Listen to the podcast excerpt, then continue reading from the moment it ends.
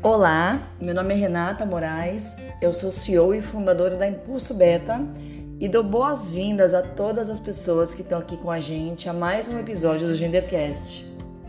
Esse podcast é produzido pelo time de especialistas da Impulso Beta. Se você também acredita que promover mais diversidade no mundo e nas empresas não é só a coisa certa a fazer, mas o caminho mais inteligente, esse podcast é para você.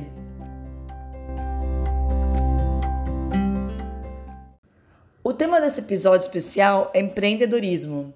Nele eu vou responder algumas perguntas que sempre me fazem quando a gente discute empreendedorismo em eventos da Impulso Beta ou quando eu sou convidada a painéis do assunto. Para quem não sabe, eu sou jornalista de formação e antes de empreender, eu atuei em redações de jornalismo e depois fui para o terceiro setor. Foi em 2015 que eu aposentei minha carteira de trabalho para fundar Impulso Beta. E depois de muitas transformações ao longo desses seis anos, a IB, como a gente chama por aqui, se posiciona como uma empresa com soluções de diversidade, equidade e inclusão. O nosso foco é oferecer ações de estratégia e aprendizagem para empresas que buscam ser mais diversas, mais inclusivas. Nesse momento, nós somos um time de 24 pessoas. É um momento bem positivo para o nosso mercado porque faz bem pouco tempo que esse assunto se tornou importante para as empresas e tem muito a ser feito. E nós temos os mais diversos desafios de uma empresa jovem se estruturando, né? Ampliação e desenvolvimento de time, criação de uma cultura, organização de processos e por aí vai, muita coisa. Mas por que, que a gente decidiu trazer esse tema para o Gendercast? Bom, esse podcast foi criado lá no início da pandemia, essa pandemia aqui que não acaba, e a gente discutiu muitos temas relevantes da pauta de carreira e de diversidade por aqui. E das muitas reviravoltas no mundo do trabalho que nós vivemos nesse cenário que tem sido tão atípico, né? O mundo do empreendedorismo foi um dos que também vem passando por uma série de transformações. E talvez você que está acompanhando a gente também tenha flertado né, com esse universo do empreendedorismo. Pode ser que você seja uma pessoa empreendedora, alguém que tem amigos e familiares tocando negócios próprios, ou quem sabe você planeje montar uma empresa em algum momento. O fato é que em 2020 o Brasil atingiu o maior patamar de empreendedores começando o negócio né, no início da jornada dos últimos 20 anos. Exatamente, desse século, né? Uma em cada quatro pessoas adultas do nosso país está nesse momento envolvida na abertura de um novo negócio ou tocando uma empresa com até três anos e meio de atividade. Esse dado, que é um recorde aqui no Brasil, é uma análise da pesquisa Global Entrepreneurship Monitor, o GEM. Essa pesquisa tem caráter global e é realizada há pouco mais de 20 anos sob a coordenação de um consórcio de organizações, como universidades, ONGs de vários países. E uma das coisas que ela já identificou é que sempre acontece o aumento do empreendedorismo em momentos de crise. E isso é verdade no Brasil entre os anos de 2008 e 2009 e também mais recentemente entre 2014 e 2016. Quem dirá então nesse momento de Covid, né, gente? O GEM estima que a crise gerada pela pandemia de coronavírus deve impulsionar o número de pessoas que vão buscar o empreendedorismo como alternativa de renda. Então é esse o contexto que nos trouxe a esse podcast. Para deixar um pouco a minha contribuição no assunto, nós selecionamos quatro perguntas que sempre nos fazem nos eventos de empreendedorismo. E eu vou responder pensando que você seja uma pessoa física comum, começando a planejar o seu negócio ou dando os primeiros passos. Não alguém que fez um MBA numa escola super incrível de negócios ou que já tem os contatos, está mergulhado nesse mundo. São perguntas simples que eu vou responder com base na minha experiência de empreendedora e também em leituras, orientações que eu recebi e ainda recebo, né? Em ações que eu já participei ao longo desses anos, em organizações como o Sebrae, o programa Winning Woman da consultoria UI, que é um programa de apoio ao empreendedorismo feminino, o Founder Institute, que é uma organização que acelera empreendedores nos primeiros passos. Eu tive a oportunidade de participar no primeiro ano. Vamos lá? A primeira pergunta é: o que preciso saber do meu setor de atuação antes de abrir o meu negócio? Bom, vale sempre pensar: é um setor já estabelecido Ou é um produto e serviço totalmente novos que ninguém está oferecendo por aí ainda? Porque dependendo da resposta, algumas coisas também podem mudar.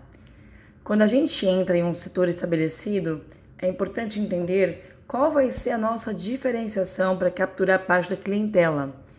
Será que a diferenciação é levar esse produto ou serviço aonde ele ainda não chegou? Ou você vai disputar mercado com empresas já existentes? Seja qual for o caminho, quando é um mercado que já existe, geralmente já tem bastante informação sistematizada. Pode ser em organizações do setor, leituras de publicações, ou até fazendo sua pesquisa com empresários que já atuam nele. Você vai se surpreender como empreendedores costumam ser abertos a partilhar experiências. A gente leva tanto tombo que a gente até tem vontade e tem prazer de compartilhar para que outros evitem os seus percalços, né? E é importante você saber desde as questões técnicas ligadas ao desenvolvimento e à oferta do produto ou serviço, até as estruturas de custo para estabelecer uma operação. Agora, se você está montando um negócio que não existe, a minha sugestão é focar em entender qual é a dor que você planeja resolver e quem é o seu cliente potencial. E mesmo que seja um produto ou serviço novo, a dor que ele resolve já tem substitutos no mercado, muito provavelmente. E aí você também precisa fazer a análise que eu mencionei acima sobre o contexto de negócio, olhando para esses substitutos que já estão atuando.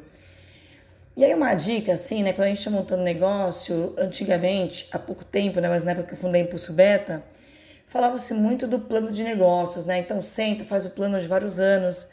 E a minha sugestão é que você estude um pouco os conceitos de Lean Startup e Customer Development, o desenvolvimento do cliente mesmo que você não esteja pensando em fundar um negócio que se classifique como uma startup. Por quê?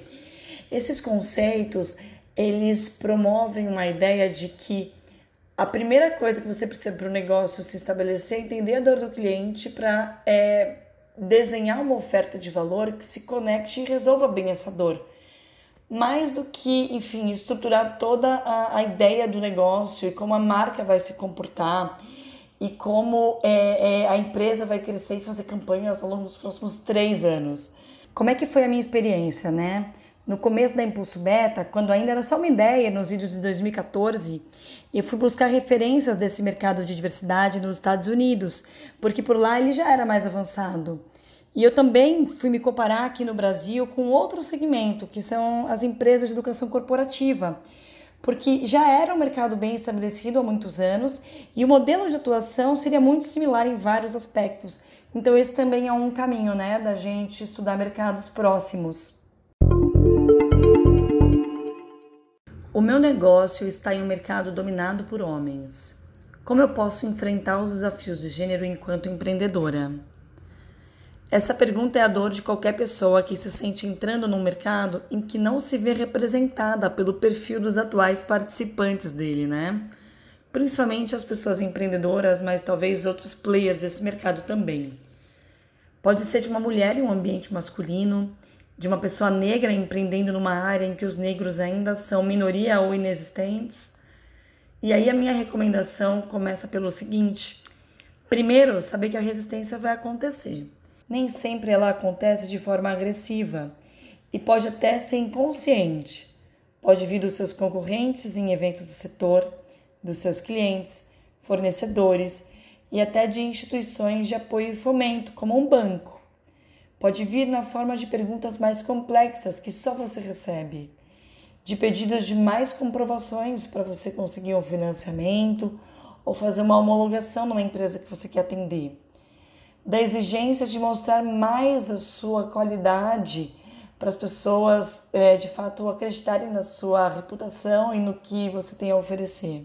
E aí um ponto de partida muito importante é reconhecer que você vai ser julgada com mais exigência e as pessoas vão demorar mais a confiar em você. E é uma droga admitir que isso acontece, mas é bom entender que isso não tem só a ver com você e com a sua curva de aprendizado. Por mais que você chegasse com toda a competência do mundo, ser primeiro numa área gera um misto de admiração e desconfiança. Isso tem a ver com os viés de todas as pessoas. Então busque se conectar com outras mulheres, outras pessoas negras, outras pessoas que são minoria no seu setor e troque experiências. Se fortalecer em um grupo ajuda a gente a construir confiança. Vale lembrar que os desafios podem vir também de fora do trabalho. Nem sempre a nossa família ou os nossos amigos vão ser tão incentivadores como seriam de uma pessoa que já é vista com todos os elementos tradicionais da ideia do que deve ser uma pessoa empresária, uma pessoa empreendedora. É importante então a gente se fortalecer e se posicionar também nesses ambientes, porque eles acabam tendo um impacto importante na nossa autoestima. Estou começando o meu empreendimento agora. Estabelecer metas deve ser uma prioridade do meu planejamento estratégico? Quais devem ser as minhas prioridades nesse momento? Olha, eu acredito muito naquela máxima que o professor Vicente Falcone popularizou aqui no Brasil, de que o que não se mede não se gerencia. Mas acredito que existem métricas diferentes que a gente precisa buscar em cada momento do negócio. E eu tenho a visão de que no começo a trajetória do negócio tem muito a ver com a trajetória das pessoas fundadoras. A primeira coisa que eu avaliei na Impulso Beta no início, né, foi o meu custo de oportunidade o quanto de dinheiro eu estava deixando na mesa ao fazer a opção de empreender versus seguir no mercado em busca de uma remuneração que a minha qualificação poderia gerar. Talvez você precise chegar a um determinado patamar de receita e rentabilidade num certo espaço de tempo para que possa seguir se dedicando ao negócio. A maioria das pessoas que empreende no Brasil mesmo aquelas que estão fazendo isso por oportunidade, não por necessidade, precisam, num curto espaço de tempo, gerar receita para seguirem se dedicando à empresa, né, pagando seus custos. Para mim, esse é um fato importante na escolha do negócio e também no desenvolvimento das suas metas. Então, no começo do negócio, eu recomendaria muito buscar mais do que metas, indicadores que validem se o seu plano está bom. E quando eu digo plano, não é aquele modelo do plano de negócio tradicional, mas se as suas premissas de que aquilo faz sentido de fato se confirmam. Isso em vários aspectos, tá? Indicadores que validem a qualidade do seu produto, como recompra, algum fator de satisfação dos clientes, indicadores que validem que o seu mercado existe mesmo e que é do tamanho que você estimava, né? Como o crescimento da sua receita num determinado período, conquista de primeiros clientes e indicadores de rentabilidade para ver se a sua precificação está certa, se a sua operação de fato tinha a complexidade que você imaginava. Na minha visão, os primeiros momentos do negócio devem ser de ajuste do modelo do negócio e assim garantir que as bases estão sólidas, se elas estão fazendo sentido. Quero crescer o meu negócio. Preciso de uma pessoa para investir, de um investidor externo, seja ele uma instituição ou uma pessoa que tenha um aporte financeiro para trazer? Pessoal, nos últimos anos ficou muito em alta a história do empreendedor, geralmente um cara branco com uma super formação que tem uma ideia e vai atrás de investidores. Vale a gente, antes de responder, pensar um pouco de onde vem essa pergunta. Falando em crescer o negócio, para boa parte do setor de atuação, isso só é uma opção quando o negócio já é relativamente bem estabelecido e atrás de um investimento dessa maneira. Para entender mais as engrenagens de crescimento das empresas, eu recomendo fortemente a leitura de um livro que me marcou bastante, uma leitura que eu fiz no final de 2020. É um livro recém-lançado chamado Da Ideia ao Bilhão, do jornalista Daniel Bergamasco. Nele, o Daniel conta a trajetória das primeiras empresas unicórnios do Brasil, ou seja, negócios avaliados em mais de um bilhão de dólares, como o Nubank, o Quinto Andar, o iFood, o 99 na web lá de, de mobilidade. Esse papo de investimento nos moldes mais comentados que saem nos jornais costuma ser mais comum para empresas que têm um grandíssimo potencial de crescimento. Mas eu gostaria de abrir alguns outros caminhos. O crescimento pode vir do reinvestimento da própria pessoa empreendedora, se ela julgar que está tendo um bom retorno do negócio, ou de outras pessoas comuns. Se você só precisa de dinheiro nesse momento, eu sempre ouvi que vale mais ir atrás de linhas de crédito, usar empréstimos informais da sua própria rede. Sócio, seja ele uma pessoa individual, seja um fundo, tem que ser alguém que aporte mais do que grana. Aporte mais do que braço, aporte inteligência, abertura de outras possibilidades. tem que trazer novas habilidades, conexões, ativos que somem muito ao que você já tinha. Se for só pela grana, outros caminhos são mais fáceis do que gerenciar a complexidade de outras pessoas no negócio, com as suas expectativas, com os seus sonhos. Bom, eu sei que as perguntas nunca acabam e eu espero que as respostas tenham sido de alguma utilidade para você. E se você está com bastante interesse no tema de empreendedorismo, eu te convido a assistir a nossa live sobre empreendedorismo com a participação de três mulheres que têm muito a somar nessa discussão. Vai ser no dia 24 de fevereiro, às seis e meia da tarde. A gente vai fazer pelo Instagram, com um encontro com três colegas minhas do Winning Woman, o programa da consultoria UI que apoia o empreendedorismo feminino. Eu faço parte da turma de empresárias selecionadas em 2020 e vou bater um papo com a Raquel Teixeira, sócia da UI que lidera o programa, e com as empreendedoras Ana Paula Pisanetti, CEO da Fintech UFA, e a Luciana Carmo, CEO da UI Viagens.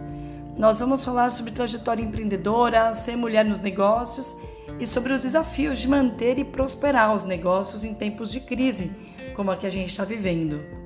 Foi um prazer estar aqui com você e agora eu te convido a seguir nos acompanhando nas redes sociais da Impulso Beta, no LinkedIn, no Facebook no Instagram, sempre pelo arroba Impulso Beta. Um forte abraço à distância e até logo mais!